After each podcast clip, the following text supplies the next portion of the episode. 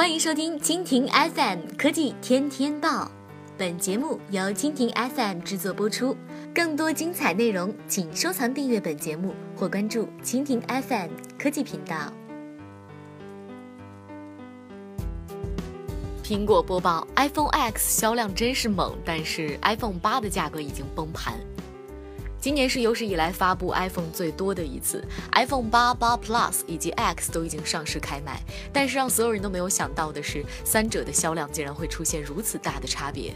现在呢，市场研究公司发布了 iPhone 八、八 Plus 以及 X 首周销售后市场的渗透率报告，这可以真实的反映手机到底卖出了多少。因为毕竟有很多人已经用上了嘛。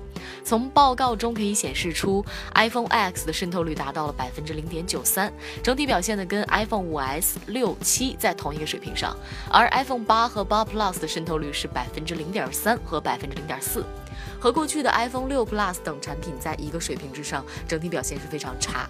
那这份数据呢，我们清楚的看到了，iPhone X 虽然售价差不多在万元，但是依然能够卖出跟 iPhone 五 S 一样的情况，足以说明有多么成功。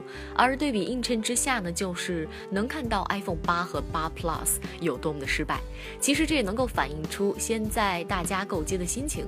iPhone 八和八 Plus 小幅度的迭代更新，已经让用户完全失去了购买兴趣。虽然 iPhone X 售价更贵，但是大家还是愿意接受。首先的外形改动很大，其次这是一款很创新的手机。好了，以上就是本期节目的全部内容，感谢您的收听。更多精彩内容，请收藏订阅本节目或关注蜻蜓 FM 科技频道。